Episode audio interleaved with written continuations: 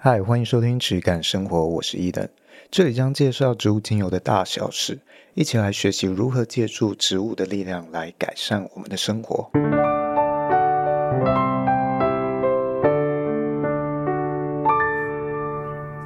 欢迎收听质感生活，我是伊登，我是轩。那我们今天先来念一下听众的留言回馈。好，呃，六月三号。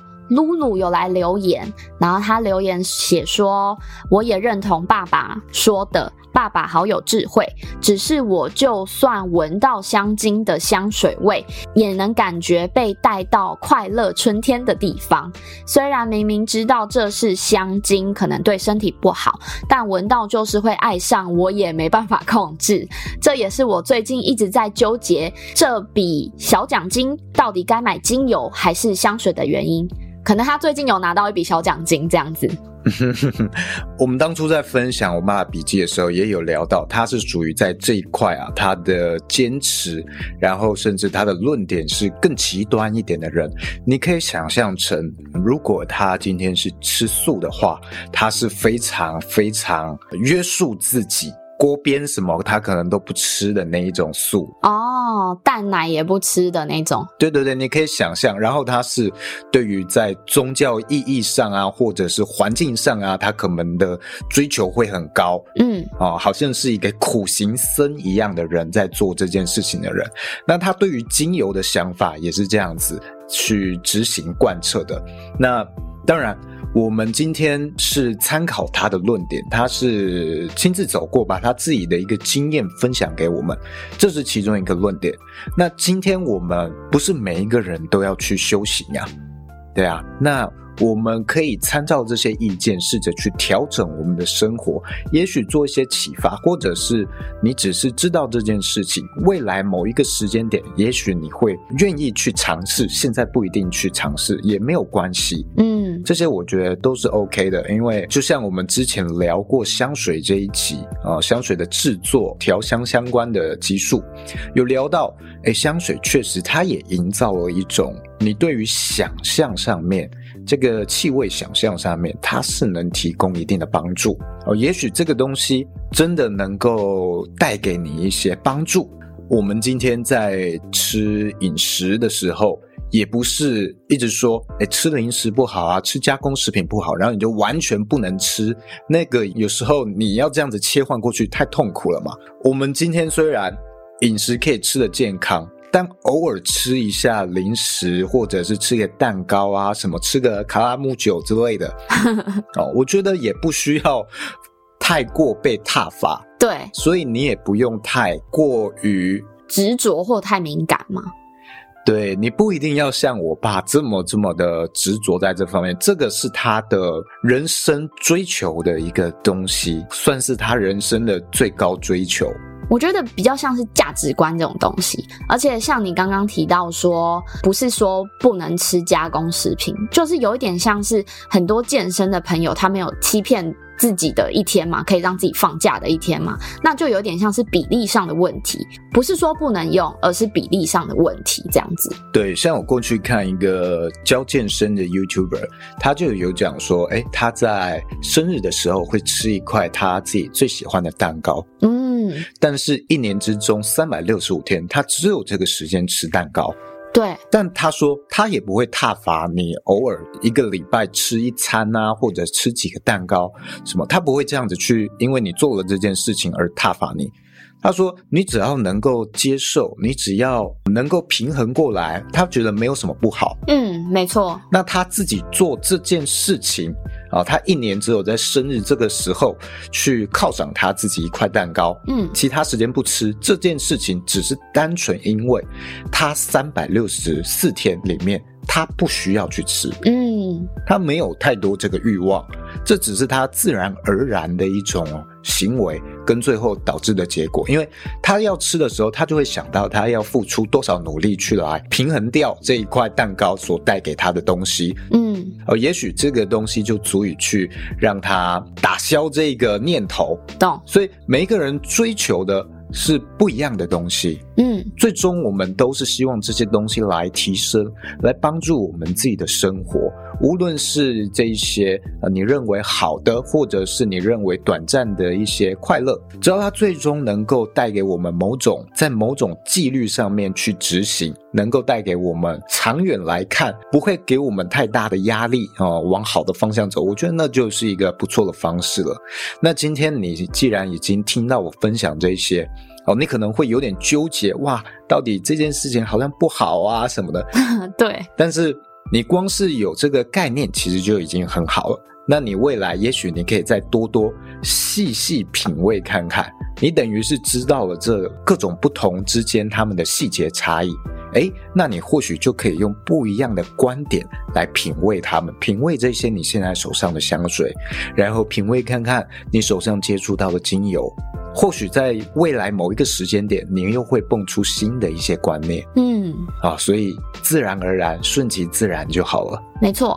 那最近呢，刚好我觉得今天要讲的主题会跟这个听众回馈露露提到的这件事情有一些相关。嗯，就是前阵子我分享说，我最近在做这个枕头喷雾，嗯，助眠喷雾类的东西，这个是我针对零售。所在研发的一个商品，在做这个喷雾的时候啊，因为它是一个睡眠时间要用的东西，要睡觉的时候，那其实我最早就已经有调给身边的人，因为身边的人有一些，有时候有一些睡眠障碍。嗯，没错。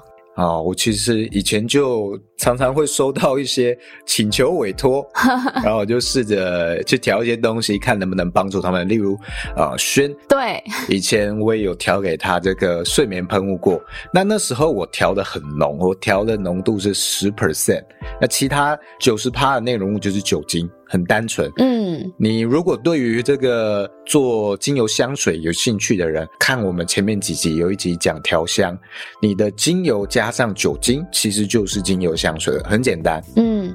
那我今天拿去喷枕头，那它就是睡眠喷雾，就这么单纯的东西。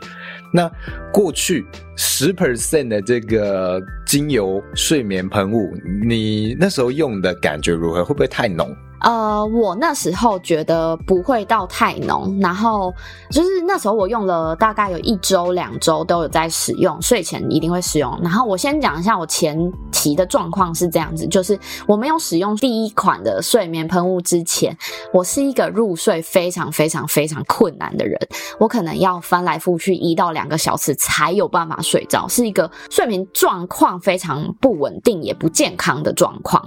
然后那时候一等就有。有做了一款睡眠喷雾，请我试用。然后我那时候就是拿到，我其实当下就非常喜欢那个味道，因为也导致我后期在自己调我自己喜欢的睡眠喷雾上面，会影响我的呃配方思路非常多。因为我喜欢甜甜的那种橙的味道，甜橙啊或佛手柑这一类的味道，所以我通常后来我自己调都会用这个为基底。那那时候一等调的也是，因为我不确定那时候你用了什么配方，但是我确切是有闻到。橙类的味道，然后那时候使用方式就是我会喷在我的枕头上面，跟我的手腕上面，就是有点像是你使用香水一样，就是你喷在手腕之后会去抹耳朵后方嘛，或者是脖子侧边这样子，然后就是让你动的时候你都有办法闻到这个味道。那那时候我使用了一两个礼拜。因为是小墨数的，然后使用一个一两个礼拜之后，确切有改善我的睡眠状况，是让我比较能提早入睡。就是我可能把就是入睡时间从一到两个小时之间，可能砍了五十 percent，就是只剩下半个小时或一个小时。这对我来说已经是非常大的进步的，因为我本来一开始就没有那样的心态，是这种东西是辅助性的产品，它并不是 类似像安眠药啊，或者是一些助眠的说褪黑。激素等等的，那对我来说，我就没有对它抱持着。我觉得这个也是一个大家可以参考的点，就是你在使用这些产品，不要觉得它是圣经，或者是它一定是可以马上帮你有立即见效的效果。我觉得是不可能的。你抱持着这样的心态去使用任何产品，也都是不健康也不对的。所以那时候我就是喷了以后，然后我。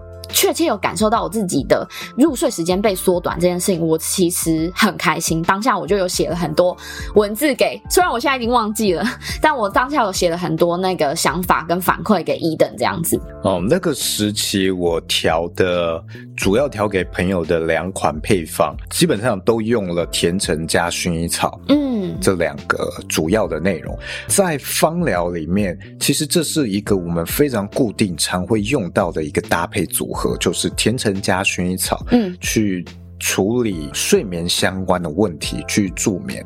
那当然，我虽然知道这样一个配方，但是我也不会那么死板的。就是觉得说，哎，我一定要用这个配方来处理睡眠，因为我知道每一个人的感受是不一样的。嗯嗯。虽然早期我这样做，但是我最近在调这些新的配方的时候，我就也尝试了非常多不同种的配法。真的。例如是更多草叶类的，或者是更多呃木类的东西去尝试给大家去测试。嗯。当初我调的配方，其中一个是甜橙、薰衣草。然后再加上基调类的是雪松或岩兰草哦，那另外一个配方它可能是配甜橙薰衣草，然后再加上松针或广藿香哦哦，这个是其中一个，大概是你当初有拿到的配方。嗯，对。那这一次呢，其中一个配方也是用甜橙加薰衣草，但是比例上。我就有调配的，因为我比较跟过去相比有更多经验了，我调的方式也不太一样哦。我会去拉出一个我今天要呈现的主 key，我的主角，我今天设定就是薰衣草，所以过去我调的可能甜橙薰衣草比例会差不多，很类似哦，很接近。可能一比一，嗯，然后其他的为辅助。但是这一次我决定薰衣草当主 key 的时候，诶，甜橙可能就只用了薰衣草一半的量而已。哦，呃，我在比较熟悉到了这些气味表现特征的时候，会发现说，甜橙它的甜味有时候是有点抢的。嗯，尤其我的甜橙是二月多才榨取的。哇，好新鲜！哦，所以这一批的这个甜味表现还非常，呃，很新鲜的时候，它甜味是非常重的哦。那这种时候，甜橙它其实比较强。那当然还有其他柑橘类，其实像佛手柑，我觉得它相对来说比较没有那么强，嗯，它更柔和一点。但是在这个我们芳疗师的配方里面，常讲到的搭配，搭配的就是这个甜橙啊。那我还是先用甜橙去试。当然，如果未来去用一些柑橘类，我相信它的效用其实差异不会到太多。嗯，差异当一样都提供了一种对于柑橘类甜甜的想象。嗯，最主要的是这个想象创造我们对于呃睡眠时候的一种陪伴感。嗯，有一些气味可能让你觉得被一些阳光洒落的感觉，或者是被拥抱在摇篮里摇摆的感觉都有可能。那那时候调给你的配方十 percent 的配方里面，我也收到了一个回馈，另外一个朋友啊、哦，他也是失眠很严重的，我调给他，他就说他觉得味道太重了。哈啊、哦，对，他说他喷了之后睡觉，然后一直觉得那个气味一直有新讯息跑进他的鼻子里。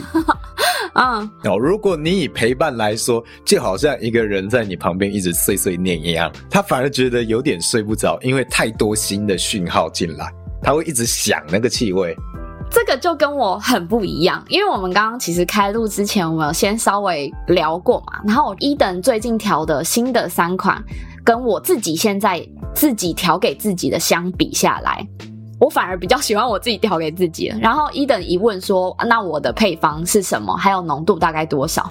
因为我们都是用两 m 的。小的玻璃喷瓶装的，然后我足足把精油加到四分之一，所以是二十五 percent 的浓度，就是比你之前第一次调给我们的十 percent 的浓度再浓了两倍多。那这个东西对我来说，因为你刚刚有说，你朋友说比较像是有人一直在你旁边碎碎念，但是我自己调到这么浓，然后我还是睡得着。它对我来说很像什么，你知道吗？就很像有人拉着你说：“来吧，我们来睡觉。”就是有人在你旁边拍拍你说，哎、欸，赶快睡觉，然后唱那种摇篮曲给你听。所以对我来说，我要使用到这么浓的，我觉得我才会很安心。所以我觉得这真的很神奇，是每一个人的浓淡比例，然后还有对于气味的感受，真的差异非常大。对，而且这里面还存在一个，我们今天如果是调给自己用，当然是很宽松，我只要注意自己的状况就好。没错。跟我今天要调成一个商品做商业贩售，它的浓度跟配方的思维是完全不一样的一件事情哦。嗯，因为我们今天呃浓度高。那没关系，我是喷在枕头上，那都还好，就是一种熏香。嗯，所以浓点，你到二十五 percent，我觉得你荷包撑得住，我也觉得 OK，没关系。但是我们今天假设这个人他还会拿来喷自己的身体当香水的时候，我自己也喜欢浓一点，所以我自己调自己的香水，我可能会用到十 percent。嗯，但十 percent 的呃浓度。仍然是一个可能两个小时就要补喷的程度，所以它散的也很快。嗯，那 super scent 是我觉得它气味比较明显一点，可能别人比较容易闻得到的程度。但是我们今天香水十 percent，可能大家会觉得没什么。但是如果我们今天用精油复方油的浓度来看这件事情的时候，十 percent 其实是一个超高的浓度。嗯，它是只有用在非常短期的局部才比较可能会用到这样的浓度哦，所以这个浓度在做香水，我们要考量到一下它对于我们的影响会不会太强？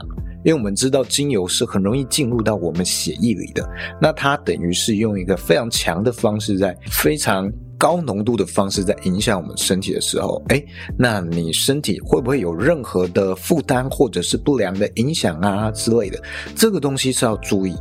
当然，我今天只有调配给我自己去使用的时候，我只要注意一下我肌肤的敏感性啊，这些状况 OK 的话，承受得了的话，那没问题。但今天我要做商品的话，是完全不一样的事情哦。哇，你如果因为十 percent 的浓度你才觉得够香，然后你自己用也 OK，你就调这个浓度去做香水的话，很容易会碰到客户里面有人产生敏感，产生敏感那就会产生客诉。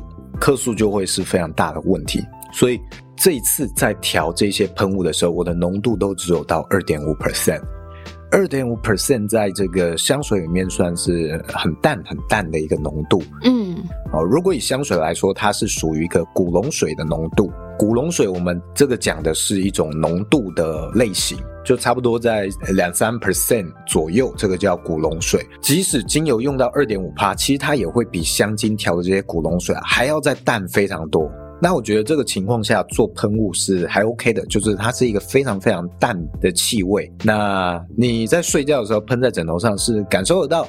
但是又不至于残留太久，变成好像刚刚这个朋友讲的，有太多讯号跑进自己的鼻子里的感觉。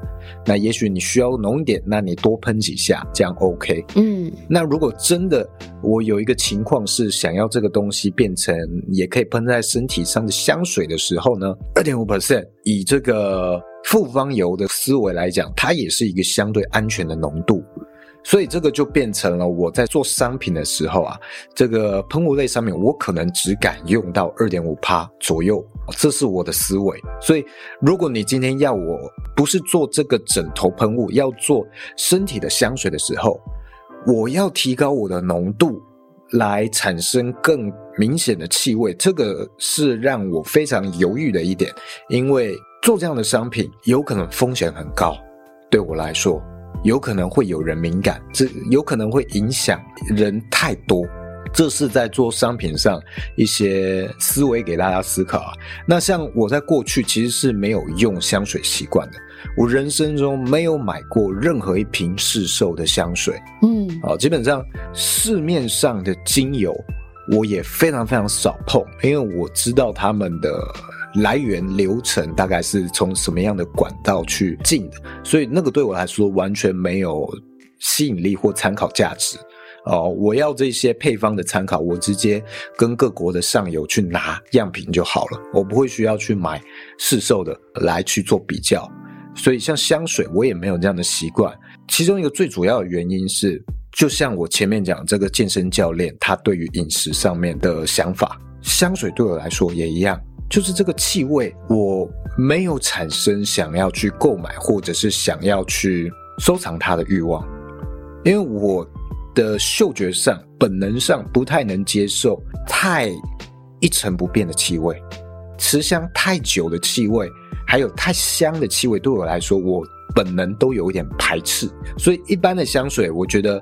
朋友喷，OK，我闻到那是还好，因为我们不会相处那么那么长的时间，这个讯号一直跑进我的鼻子里。哦，这样举例就好像是我那个朋友他在睡觉的时候闻到太多的讯号，这一些香水为什么没有办法吸引我？是我认为这一些给我的讯号太多了，这些市售香水给我的讯号太多了，而且它里面。携带的这些讯号，无论是这种持香啊，香味持久，或者是香味不变，或者是非常浓厚的这种气味，这些其实都是我身体不太想接受到的讯号。这个是我的一个思维，这也是为什么我没有买香水的一个原因，没有用香水的一个习惯。我不知道轩你自己有没有用香水的习惯？其实我跟你一样，但是我突然想起来，我早期就是很小的时候，可能就是高中到大学之间，然后呃，我有收到香水礼物，然后而且还是。就是那种精品品牌的香水，就是 C 开头的 品牌的香水。那这个也可以回顾到我们之前有说过，就是你的嗅觉有没有被开发跟训练过？那小时候其实是没有的，也没有知道所谓的真正纯精油，就是跟你的生长环境其实差很多嘛。就是一般人的生长环境，就是哦，市面上卖什么哦，大家行销怎么讲，然后我们觉得哪一个大家推荐什么，然后我们可能就觉得那个是很好的。然后那时候用那个香水，其其实我一开始用的时候会觉得很喜欢，然后那个香味很棒，很甜美什么之类。因为刚好那时候是呃我的大姨，就是我妈妈的姐姐送我的一罐，然后是。比较是少女款，就是女生年纪比较小的女生会用的。然后我用了那款之后，我一开始在使用的时候就觉得哦很棒，但是后面我不知道有一个遇到什么状况，是我后来觉得越喷越不喜欢。原因是我觉得它对我来说好像有点太浓了，就是一开始没有这样子的感受，可是后面慢慢转变成觉得它太浓了，然后越来越不喜欢。之后我就其实也没有把那罐用完，我就是大概只用了一。一点点，然后后来就是随着搬家什么，我就把它丢掉。就是从那罐之后，我就再也没有使用过香水。然后对我来说，其实香水这件事情很容易闻到那种香精做的香水，就觉得他们只要一闻到就觉得有种被攻击的感觉，就是你的嗅觉受气被攻击的感觉。所以我不是很喜欢喷香水，我也。就是有时候你可能在电梯间啊，或者是跟别人交汇的时候，闻到别人喷的很浓的香水，我就会非常不舒服。我不知道大家会不会有这样的状况。所以通常在我的生活当中，我的身上的味道就是来自于我的可能沐浴用品，然后或者是我的洗衣精，我不会有太常使用香水的习惯。这样子，我想到我自己的经验，想到我为什么不用香水。可能的一些契机，我想到我过去在学生的时候，然后可能要出去外面上课，然后我就夏天很热，喷了止汗剂，然后我发现，哎，那个气味好浓。哦，对，就是他们通常会用非常浓的这个气味来想要盖掉你的汗味。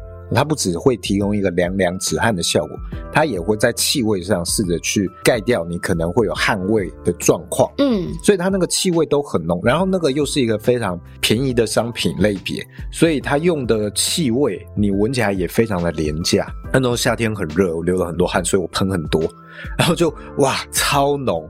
然后我去上课的时候，别人闻到也说哇你气味太浓了，好不舒服。哇，那件事情是让我可能有一点印象，留下一个气味是有可能会侵犯到别人的这个印象。哦，对，我在那之后就比较留意这件事情，不太希望自己身上有一种会侵犯到别人领域的气味的这种想法，所以我自己即使是在要出门的时候，出门之前我也会留意我是不是会用到一些比较气味过浓的精油哦，我会尽量避开，或者是我在回家之后，我才去使用这些东西。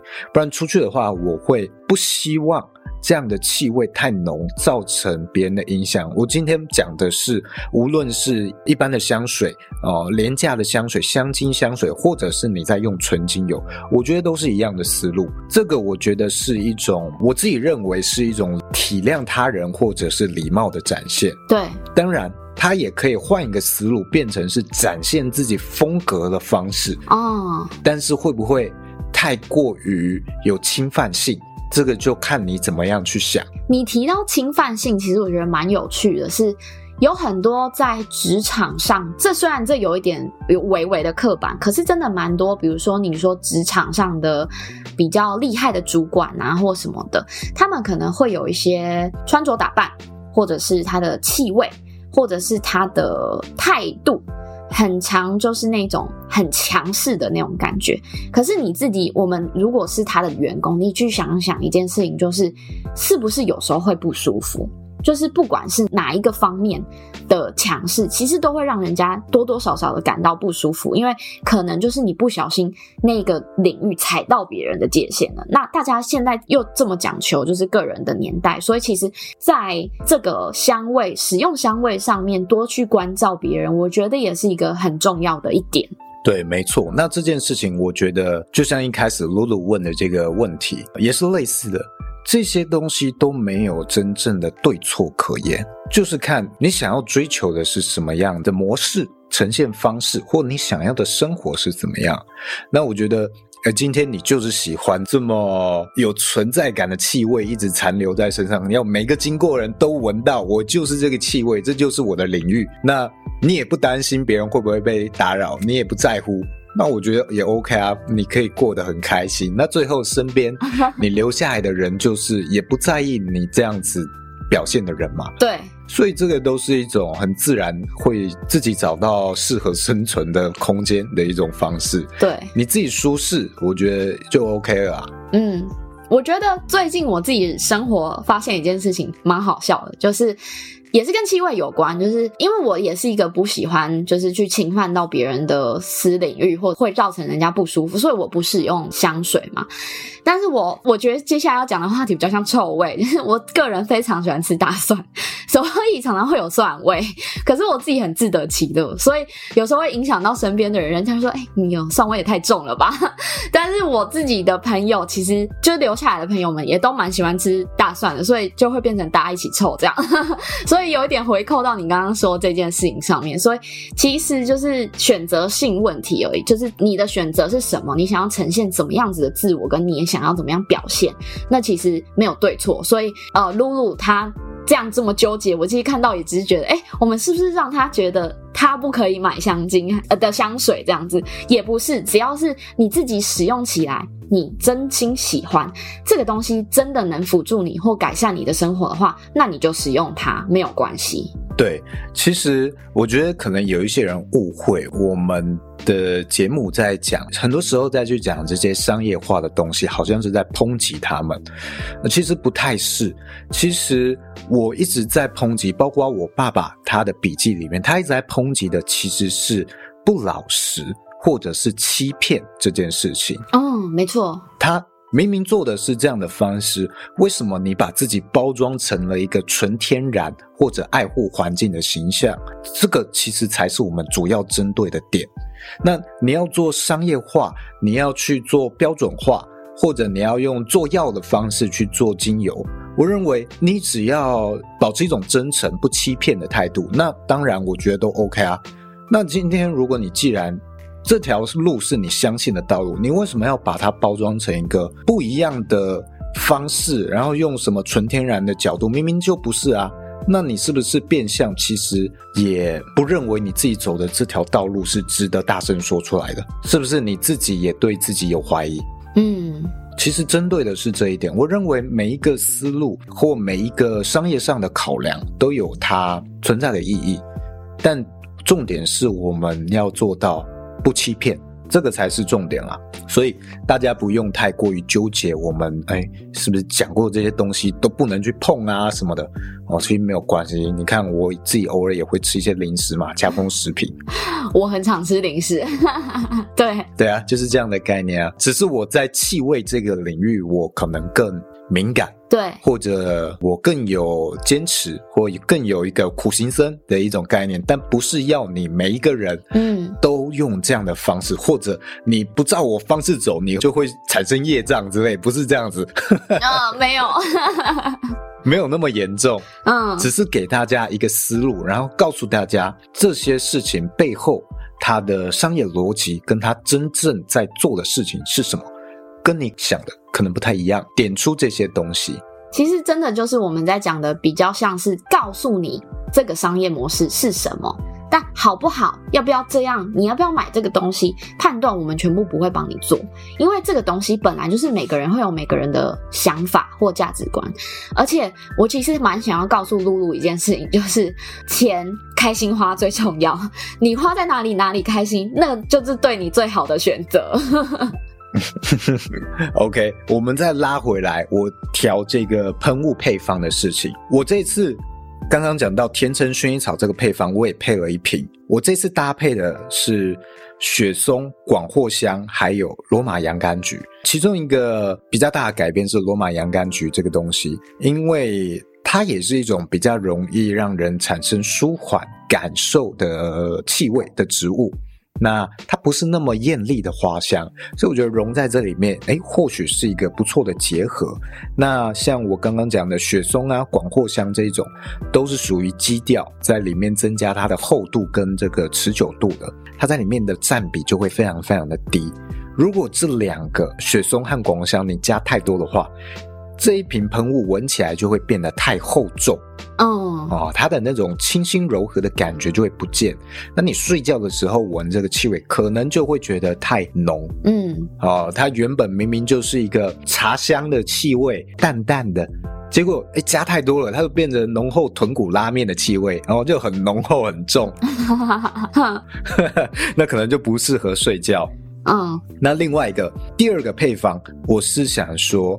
那甜橙薰衣草我已经有了，那我来配一个草本感比较重的好了，比较清新，比较呃有草原感的，那我就用这个南欧丹参为主哦，为主 key。那南欧丹参就是一般外面讲的快乐鼠尾草哦，我们家的翻译不一样，这个之前某一集曾经提过翻译的各家争夺之战，如果有兴趣可以再翻翻之前的集数。我们家的南欧丹参草味超重。哎，我不知道你有没有买过？哎，我其实刚好就没有那一瓶，下次可以试试看。好，它真的就像是你躺在草原上翻滚的那种感觉。然后，如果你用纯精油的话，会很明显感受到一点是，每一个气味其实它都有一点点自己的不完美。这个是纯精油很常会出现的一种表现。那南欧男神它除了草味之外，它还会有一点点。你会觉得它有带一点淡淡的草腥味的感觉哦。对，因为我们今天这些东西都是自然的东西，它不是照香水的配方，所以这些东西它不会被拉掉，它都会存在在里面。那我们要借由配方去搭配不同的精油去调整它的气味。那这时候我想说，我增加更多它的清新感，我用了尤加利。哦，所以他会觉得有点凉凉的。然后我用这个樟脑迷迭香去补足了更多的草本感，然后增加了一点木质调的感觉。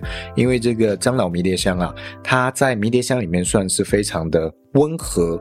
暖一点的气味，带一点木质调，嗯，其实就是带了一点那个樟脑的气味啦。哦，难怪。然后再加上基调的广藿香和岩兰草，增加像刚刚讲的这个厚重感，所以它整个都是非常草本的气味。这瓶真的草到不行。对，所以也有人回馈我说有一点中药感。哦，但是有另外一个有趣的回馈，有一个朋友他刚好。收到我测试包裹的时候，测试香水瓶的时候，他刚好确诊了，那他鼻子很不舒服。那他用这一瓶，他就觉得舒缓的感觉很好，就是他觉得有点凉凉的，然后有一点鼻子有点疏通的感觉，他觉得还不错。但是不是在提倡大家用这样的配方去治疗新冠肺炎哦，不是。没有没有没有没有，我们没有那个任何医疗的那个。对，就只是一个非常非常小的一个样本给大家参考哦。如果有收到这样的样本给大家。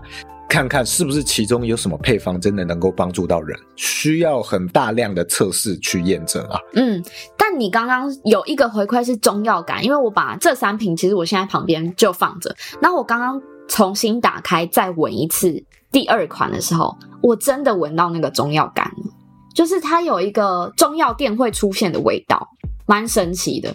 我觉得应该是里面的樟脑感哦。我觉得可能是综合的啦，樟脑感比较容易会连接到那一种中药气味，然后尤其它又有蛮多的草本感，所以对。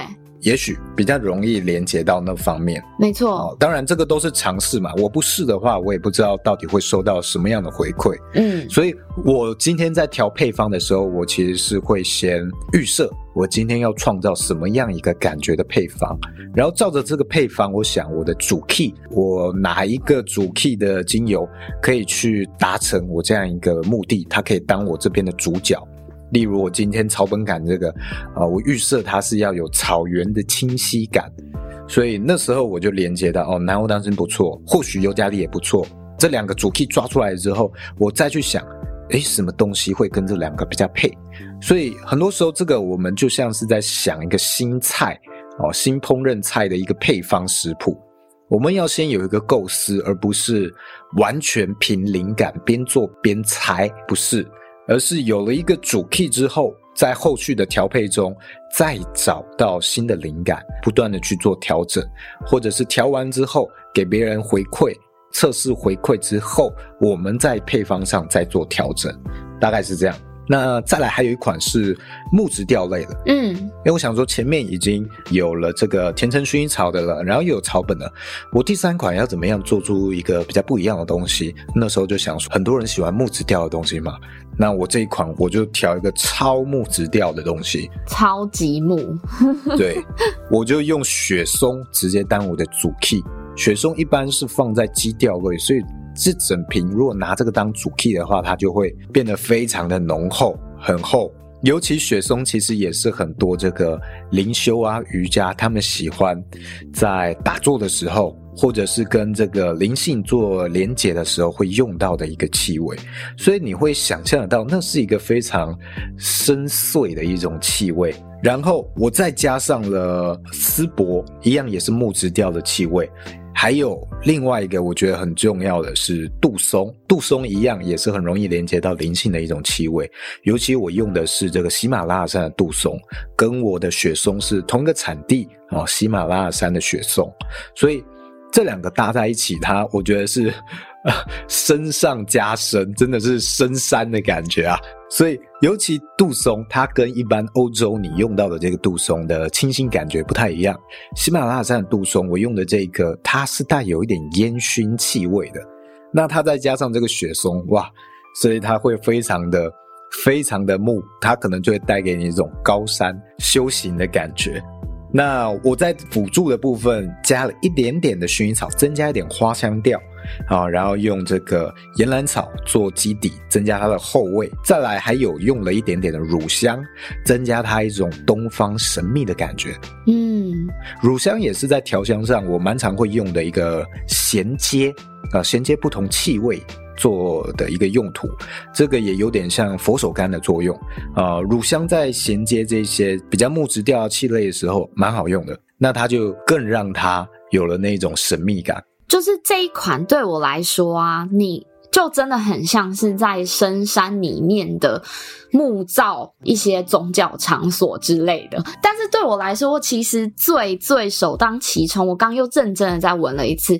我完全被它的岩兰草味道影响，就是它的岩兰草跑得很前面。对我来说啦，就是因为我自己手边也有岩兰草，然后那个岩兰草的味道很重，给人一种很沉、很沉稳的大师感，感觉你会在身边遇到会喷这种，然后身上就会散发出这种禅意的大法师，其实我觉得这罐感觉是你爸会很喜欢的那一种味道，哎。呃，我爸很喜欢，因为我爸是在对。公司会点线香的印度线香的那一种人，嗯嗯嗯嗯，而且他日常他会拿檀香插在身上啊哦，所以他就是一个移动的寺庙味。对，没错，就是有那种 master 的感觉，你感觉啊，有点像是奇异博士里面的古一那种地位的感觉。对，哦，这个我觉得有一个有趣的连结，因为奇异博士里面的那个大师，嗯。古一大师他是在尼泊尔修行的，而我的杜松，杜松就是加德满都的厂商哦。他在尼泊尔喜马拉雅山去摘采萃取的，好酷哦！所以搞不好是这件事情产生了这样一个千丝万缕的一个联系，让你想到了古一。对，因为我真的所有漫威作品里面，我真的最喜欢最喜欢的就是奇异博士一，因为我很喜欢。古一这个演员，然后我也觉得他把这个角色展现的很好。然后加德满都也是我一直很想去的地方，你应该有去过对不对？好羡慕。我还没有，因为这个厂商是我在疫情之后才找到的厂商哦，哎，还没有机会，希望未来有。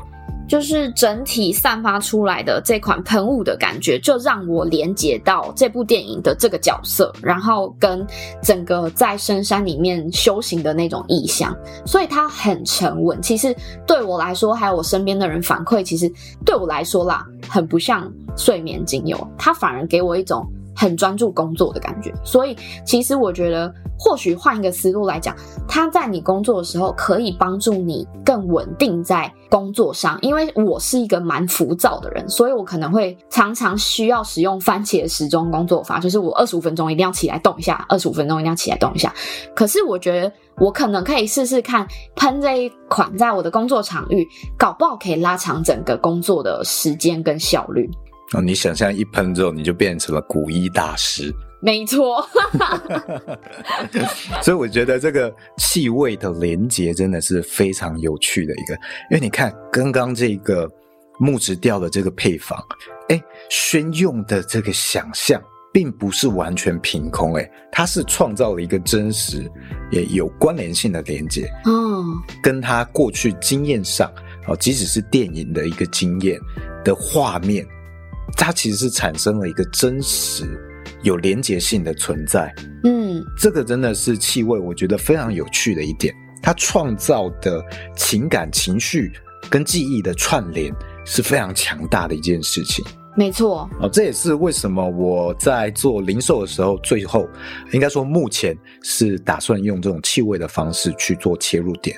啊，未来如果有一些不错的成绩，或者是有一些有趣的收获，会再分享给大家啦。这一部分，那我们继续刚刚聊到的，像刚其实宣讲到岩兰草气味很重，但是岩兰草在我整个配方里面，像我调的样品总共有二十五滴的精油，岩兰草只占了两滴。所以它不到十分之一的浓度，哇哇！但是你却会觉得很浓。对，其实这个就是这种基调性质，好，很浓厚大分子的这个精油啊，会有的一个性质，就是它存在感很高。嗯，好，这些是有趣的地方啦。那我今天调了这么多种不一样的配方，去给很多人尝试。像那时候我在我的 IG 上问我的朋友，就发了线动说：“哎，我今天要调这些助眠的喷雾，有没有人有兴趣测试的啊？”结果一问，哇，噼里啪啦一直收到讯息，我没有想到会那么多，原来那么多人有这方面的需求。真的，嗯，因为其实有一个数据是。台湾的有一些研究表示出，大概十分之一的人都会有这样子的睡眠上的障碍，或者是一些状况，就是可能比较难入睡的状况。所以其实真的，你我身边的人都有很多。其实差不多诶，因为我收到的测试的讯息，就差不多是我 IG 好友人数的十分之一左右。哦。